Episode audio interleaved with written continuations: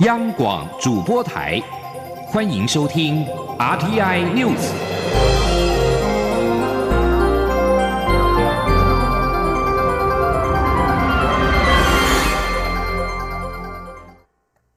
各位好，我是主播王玉伟，欢迎收听这节央广主播台提供给您的 RTI News。今天是二零二零年一月十一号，新闻首先带您关注。今天是中华民国第十五任总统、副总统暨第十届立法委员选举投开票日，在十号的选前之夜，蔡英文总统在凯达格兰大道举行造势活动，并在台上一百万年轻人手头族陪同之下压轴致辞。他以凯道的过去的名称以及曾经发生的事件。强调台湾的民主自由得来不易，他希望这一次选举结果能够让全世界看到台湾人守住这个民主堡垒，呼吁选民让改革继续做出正确决定。而国民党总统候选人韩国瑜十号晚间则是在高雄梦时代旁广场举办造势晚会，现场一片旗海飘扬。韩国瑜致辞时仍猛攻政府贪污腐败，强调自己在高雄的政绩，并承诺未来一定会努力冲高雄的建设，带动全台湾的发展。而亲民党总统候选人宋楚瑜、副总统候选人余香以及亲民党区域立委不分区立委候选人十号在台北市举办选前之夜。宋楚瑜表示，如果当选总统只做一任，因为没有包袱，所以会做到拨乱反正。而另外一方面，红海创办人郭台铭也出席站台与宋楚瑜同框，为亲民党与民众党拉票。总统候候选人各阵营在选前猛力的拉票。希望能够提升投票率。学者分析指出，在年轻族群深蓝选票带动之下，本届的投票率可能会高过上一届。其中，二十岁到三十九岁青年族群的投票率更是洞见观瞻。请听记者王维婷的专题采访报道。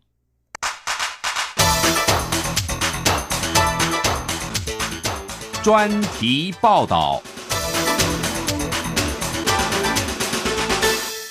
二零二零大选的最后关头，各阵营声声催促选民踊跃投票。不仅整体的投票率将对选举结果产生影响，各年龄层族群的投票情况也可能会使选情产生变化。中选会公布，本届大选二十到二十九岁的选举人人数共有三百一十一万多人，三十到三十九岁共三百五十四万多人，其中手头族有一百一十八万多人。民进党近来积极呼吁青年返乡投票，总统候选人蔡英文疾呼青年学子一月回家两次，一次投票，一次与家人团聚，务必达到将青年族群支持度百分百转换成选票投入票轨的目标。台湾师范大学政治研究所教授范世平表示，年轻选民在这次大选占有举足轻重的地位，年轻人又比较青睐民进党，因此青年选票的投票率将会影响大选结果。不过，福音科技大学教授苏家宏也表示，反送中事件获得青年选子的关注，但是支持度能否完全转化为投票率，仍需要观察。苏家宏说。这个反送中这件事情啊，嗯，是有感的。那也因此呢，对于这个大陆的那种喜好度呢，一落千丈嘛。但是这种喜好度低了，是不是就会转而呢，去支持民进党呢？这个机制啊，这个里面有一个机转啊。如果两岸关系没有弄好，台湾海峡变成战场，上上战场的人就是这些青年选票嘛。所以它中间有一种吊诡。国民党总统候选人韩国瑜近来频频以空战策略凝聚蓝营选票，相较于蔡总统的优势在青年族群，韩国瑜的主力部队则是韩粉和深蓝选票。范世平表示，韩粉和深蓝选民粘着度高，应该会有比较高的投票动机，但是能否借此弥补韩国瑜在其他区块的选票，则不一定。范世平说：“但是从年长者来讲。”我认为韩国瑜跟蔡英文的比例没有拉到这么高了。年纪大的人当然有支持感，也有自律的嘛。那那只是看他的投票的那个投票率高不高这样子啊。啊，对你，你可能跟蔡英文在中高龄的那个比例可能没有领先，只是领先的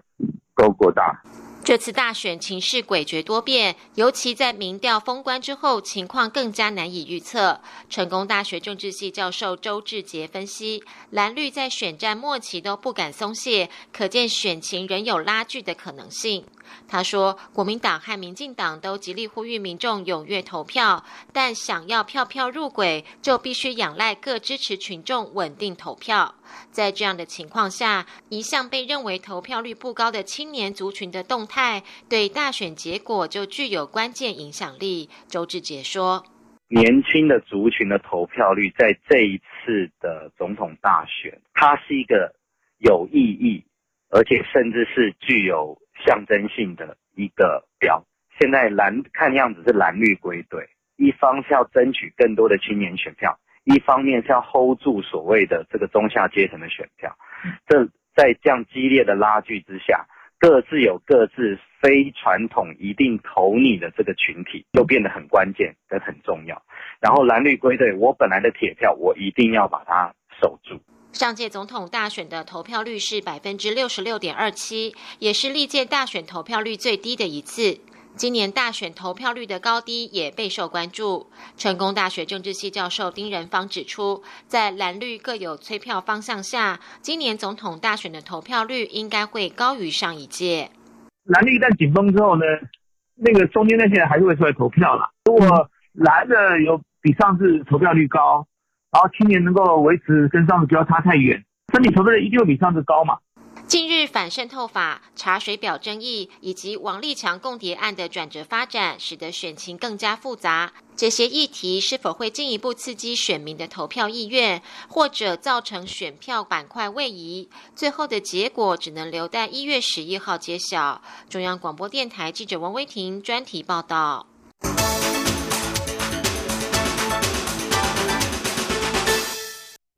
而在立委选情方面，由于本次大选小党林立，外界预料可能出现分裂投票的结果。不过，蓝绿立委都认为现行选制对大党比较有利，即使分裂投票也难以对选情产生重大影响。学者也指出，小党要跨过门槛比较困难，即使选票分散，对国会生态影响也相当有限。今天记者郑林的采访报道。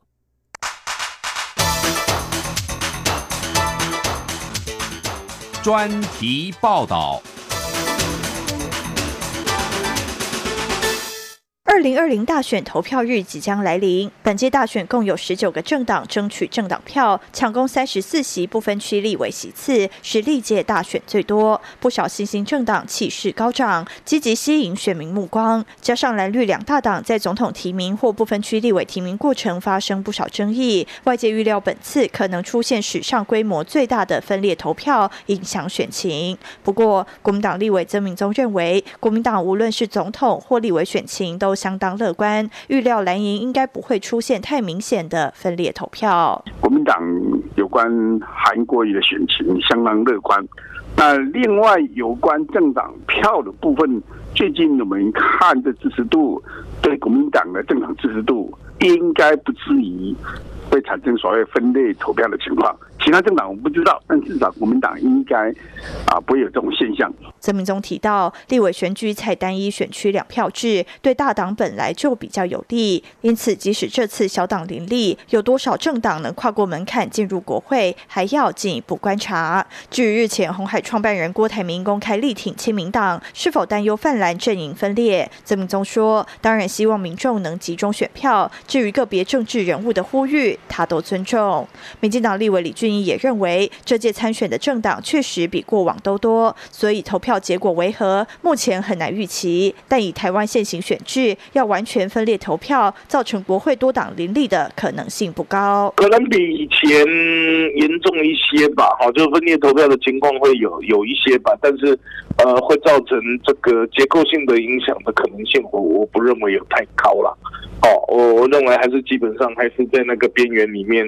呃，这大概就是那个左右了哈。会因为呃分裂性投票造成整个国会结构都变化吗？我我我真的不这样看。李俊一说：“由于小党多，争取选票就多，对原来大党席次都会有影响。但是否因此造成国会结构改变，他认为可能性较低。他也强调，更重要的是台湾必须思考往哪个方向走会比较正常化，因为台湾缺少的不是更多的政党，而是理性辩论的空间。民众对蓝绿长期对抗厌烦是事实，但并非小党更多就能解决。”台北大学公共行政暨政策学系教授侯汉军表示。分裂投票产生原因不在于小党的多或少，而是在选民对候选人与政党的喜好不同。这次选举的确有出现总统支持度与政党支持度不太切合的倾向，因此分裂投票的可能性就会产生。不过侯汉军说，因为政党票百分之五门槛不容易跨过，分裂投票对立法院席次的影响相当有限。因为我们有这个。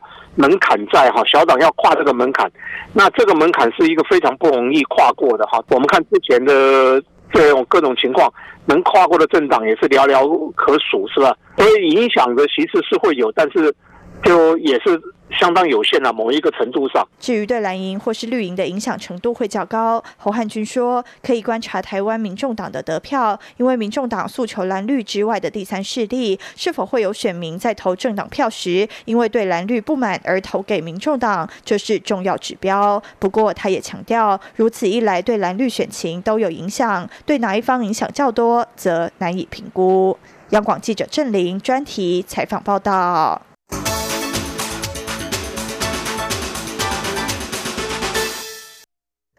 而选民除了在今天投下重要的一票，也要注意相关的规定，小心触法。中选会再次提醒，今天是投票日，不得有任何竞选或助选活动，包括手机、Line、脸书等等，都严禁拉票，违者将可处新台币五十万元以上五百万元以下的罚款。前天记者杨文军的采访报道。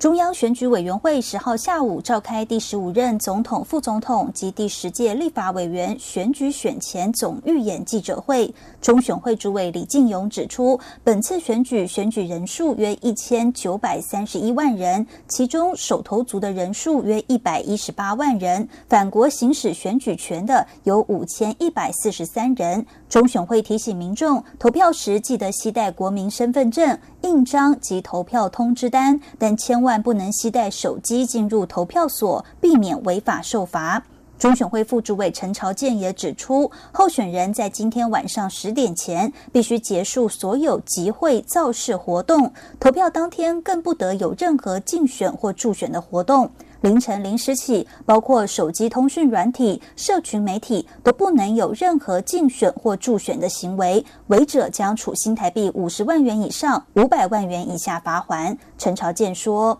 所以从午夜十二时开始，如果你使用简讯来从事竞助选的活动，例如拉票，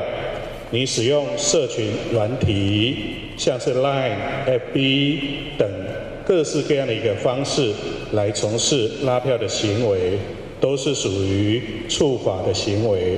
如果有被截图、被检举，就会这一个加以审证。至于每逢选举开票时，媒体都会出现灌票的情况。国家通讯传播委员会 NCC 检任视察林慧玲也呼吁媒体，相关数据应该有所本。若是遭民众检举，媒体又拿不出数据来源，将会依个案违规严重程度依法开罚。中央广播电台记者杨文君台北采访报道。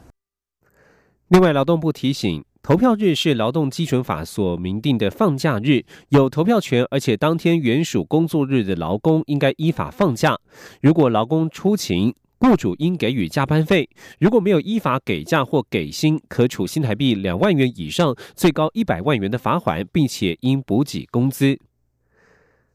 继续关心的是国际消息。在位于伊拉克的军事基地遭到伊朗攻击之后，美国十号对伊朗寄出新一波的经济制裁，其中包括八名伊朗高阶官员与多家企业。美国国务卿蓬佩奥十号与财政部长梅努钦联袂在白宫举行记者会，宣布对伊朗的新一波经济制裁，包括了八名伊朗高层与其他包括了金属、纺织在内的十七家企业。梅努钦表示，这项制裁的行动主要是针对伊朗高阶官员与企业，以切断伊朗政府用以资助恐怖组织的数十亿美元资金来源。蓬佩奥也对美军狙杀伊朗革命卫队圣城部队指挥官苏雷曼尼一事做进一步的说明，表示，美方接获情报显示，苏雷曼尼正在策划对美国进行立即的大规模袭击。蓬佩奥坦言，并未掌握正确的时间地点，但情资显示这项威胁迫在眉睫，包括对美国使馆、军事基地与美方设施的攻击。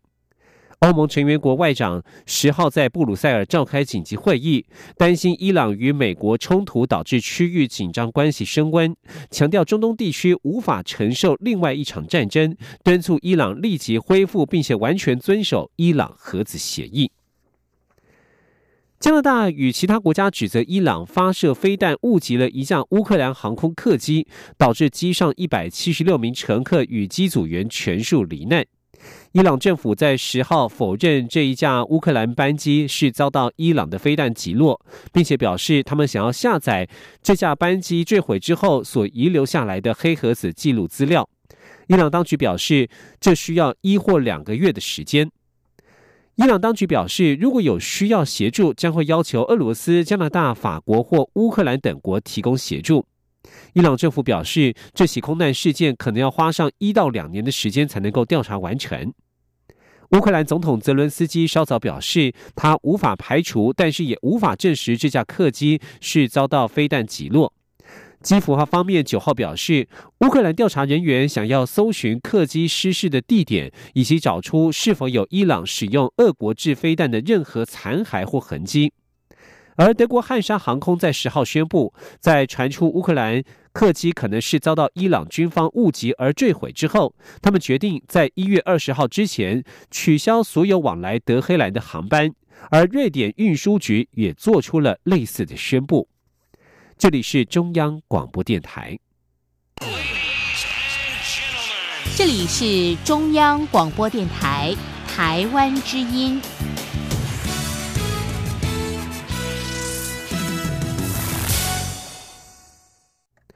各位好，我是主播王玉伟，欢迎继续收听新闻。美洲贸易战将进入全新阶段，双方预计在本月中签署第一阶段的贸易协议。全国商业总会、全国中小企业总会在十号都表示乐观其成，认为将可以降低经济不确定性。至于今年的景气，商总表示看好，而中小企业总会则说，贸易战后续谈判、中东局势、国内大选的不确定因素仍在，今年还是要审慎以对。前天记者谢嘉欣的采访报道。中国九号宣布，中国国务院副总理刘鹤十三号将访美，并与美方签署第一阶段贸易协议。美国总统川普也提到，将立即展开第二阶段谈判，但可能在十一月美国大选结束后才会完成协议。对于纷扰多时的美洲贸易战，渴望迎来初步的和解。全国商业总会理事长赖正义、全国中小企业总会理事长李玉佳十号受访时都表示乐见其成，认为可为经济发展带来正面效果。赖正义认为，虽然还有第二阶段谈判，但整体来说，对台湾业者的影响性已经慢慢减弱。他说：“大家习惯了，而且台湾的布局已经到东南亚，或是到其他地方，或是回到台湾来投资生产，冲击应该会是对台湾来讲会慢慢的降低。啊，台商是有应对之策的。至于今年景气，赖正义指出，美中第一阶段贸易协议签署后。”不确定因子应可慢慢减少，预估今年景气可比去年来得好。李玉佳则认为，国外还是有许多不确定因子，包括贸易战后续的谈判、中东局势紧张等。国内方面也有十一号举行的大选，他并期盼大选落幕后，大家可以赶紧做好调整，回到岗位冲刺经济。对于今年景气，还是得审慎以对。中央广播电台记者谢嘉欣采访报道：行政院主席总处在十号发布二零一九年十一月薪资调查，全体受雇员工每人经常性薪资平均为新台币四万两千一百三十元，年增百分之二点一六。值得一提的是，去年累计一到十一月全体受雇员工的平均总薪资，较前年同期首度超过百分之二，反映去年下半年景气是逐步好转。前天记者谢嘉欣的采访报道。主计总处十号公布，二零一九年十一月全体受雇员工每人经常性薪资平均为新台币四万两千一百三十元，年增百分之二点一六；总薪资平均为四万七千九百九十八元，年增百分之二点二六。至于一到十一月全体受雇员工的总薪资平均年增率，则是首度破二，来到百分之二点零一，主因与景气好转有关。主计总处国事普查处副处长潘宁新说：“那前面累的时候，都各月都在我们在发布的时候都没有破二嘛，对不对？那今年破了二，就表示其实十一月的十一月单月的总薪资的发放，就是非经常性薪资的发放，其实不错。”这跟下半年的景气指标好转，我想是有一些关系的。对，第三季加班工时方面，十一月全体加班工时平均为八点一小时，较上年同期增加零点三个小时，终止连续一年的衰退。其中制造业加班工时和上年同期相比增加零点四小时，也结束了连续十三个月以来的衰退走势。潘宁新则分析，这与制造业生产增加，还有工作天数减少一天有关。至于制造业加班工时转正是否可以看出制造业的景气反弹，潘年新则说，目前只有单一月份的表现，还需要再多观察几个月。中央广播电台记者谢嘉欣采访报道。关注医药讯息。卫福部机关署十号表示，他们已经将中国大陆武汉市所公告的新型冠状病毒规划列为第五类法定传染病——严重特殊传染性肺炎。预计下周就会完成公告，完备防疫法制的工作。森林记者肖兆平的采访报道。卫生福利部疾病管制署十号表示，中国大陆武汉新型冠状病毒肺炎疫情，陆方自一月五号后就没有更新病例统计。尽管如此，机关署依旧保持警戒，同时对武汉市新型冠状病毒肺炎也将以严重特殊传染性肺炎方式列进第五类法定传染病。机关署副署长庄仁祥表示，由于目前还不清楚新型冠状病毒的种类，所以暂时以严重特殊传染性肺炎来界定通报类别。相关公文作业进行中，预定下周完成公告，进一步使疫病防治在法制面上更为周全。他说：“这这个第五类法定传染病是属于比较这个严重特殊传染性肺炎，这个是属于比较弹性的哦，就是说。”呃，如果呃需要呃比较严谨的这个隔离的话，那那都可以随时调整。那所以等于说，在目前以严重特殊传染性肺炎这个项目，目前就适用于这个呃武汉的这个呃新型冠状病毒肺炎的这个这这个疾病。庄仁祥也说，符合武汉肺炎疫情通报定义的病例，迄今共有三名个案，但经检验后也陆续排除是武汉新型冠状病毒疫情。庄仁祥评估，武汉不明肺炎感染源应该是来自动物，且有不明显的人传人迹象，所以勤洗手跟戴口罩还是很重要的基本防护。他说，可能有一个动物的感染来源。那呃，至于是不是比较不明显的人传人，所以可能在呃人传人的的的这个能力会比较弱一点，但是我们也不敢排完全排除。由于陆方连续五天没有更新病例，引起外界担心。庄仁祥坦言，机关署无法评估，依旧呼吁陆方可以公开病毒基因序列、病例临床特性，这会有助于未来防疫作为。庄仁祥提醒，机关署已经把武汉市的国际旅游疫情建议等级列为第一级注意，提醒国人如要前往，应落实相关防疫作为。中央广播电台记者肖兆平采访报道。文教消息。为了鼓励青年创作，文化部人文及出版司今年大幅加码，将补助金额提高到新台币一千三百五十万元。最后共有五十件作品入选，以类型小说类居多，显示台湾年轻人创作的能量相当丰沛。今天记者江昭伦的采访报道。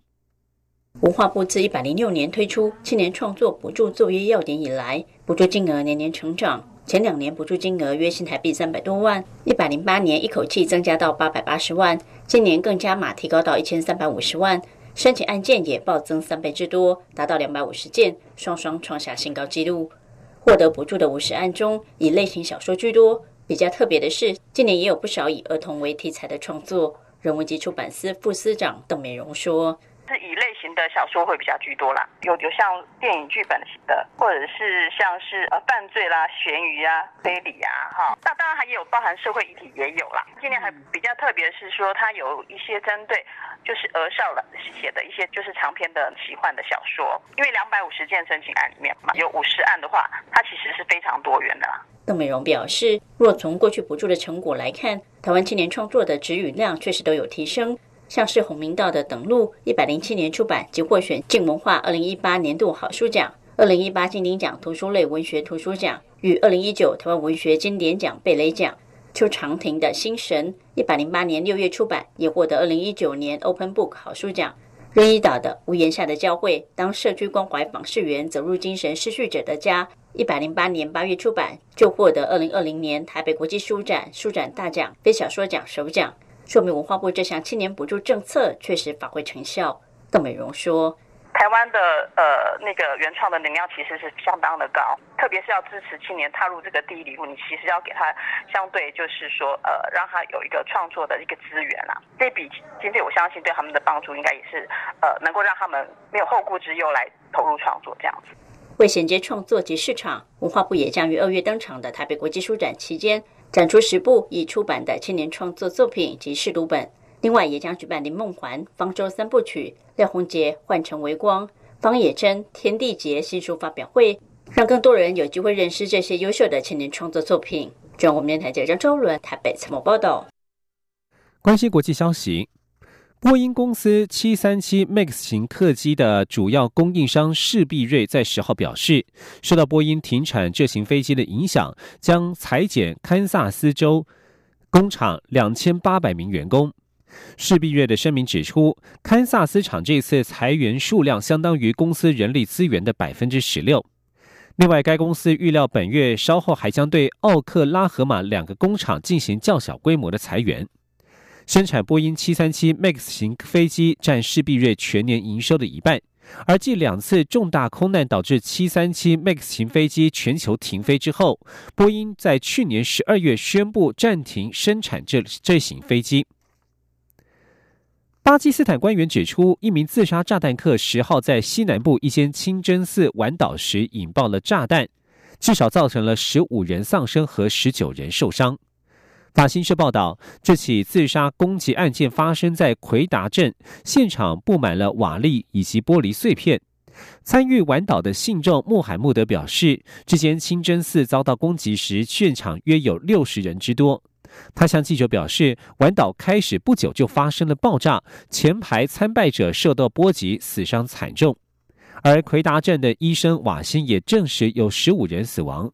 闭路之省，警察局长也证实死亡人数，并表示十九人在过程当中送医救治，其中三到四人伤势严重。他还表示，这次的爆炸也造成了一名警察身亡。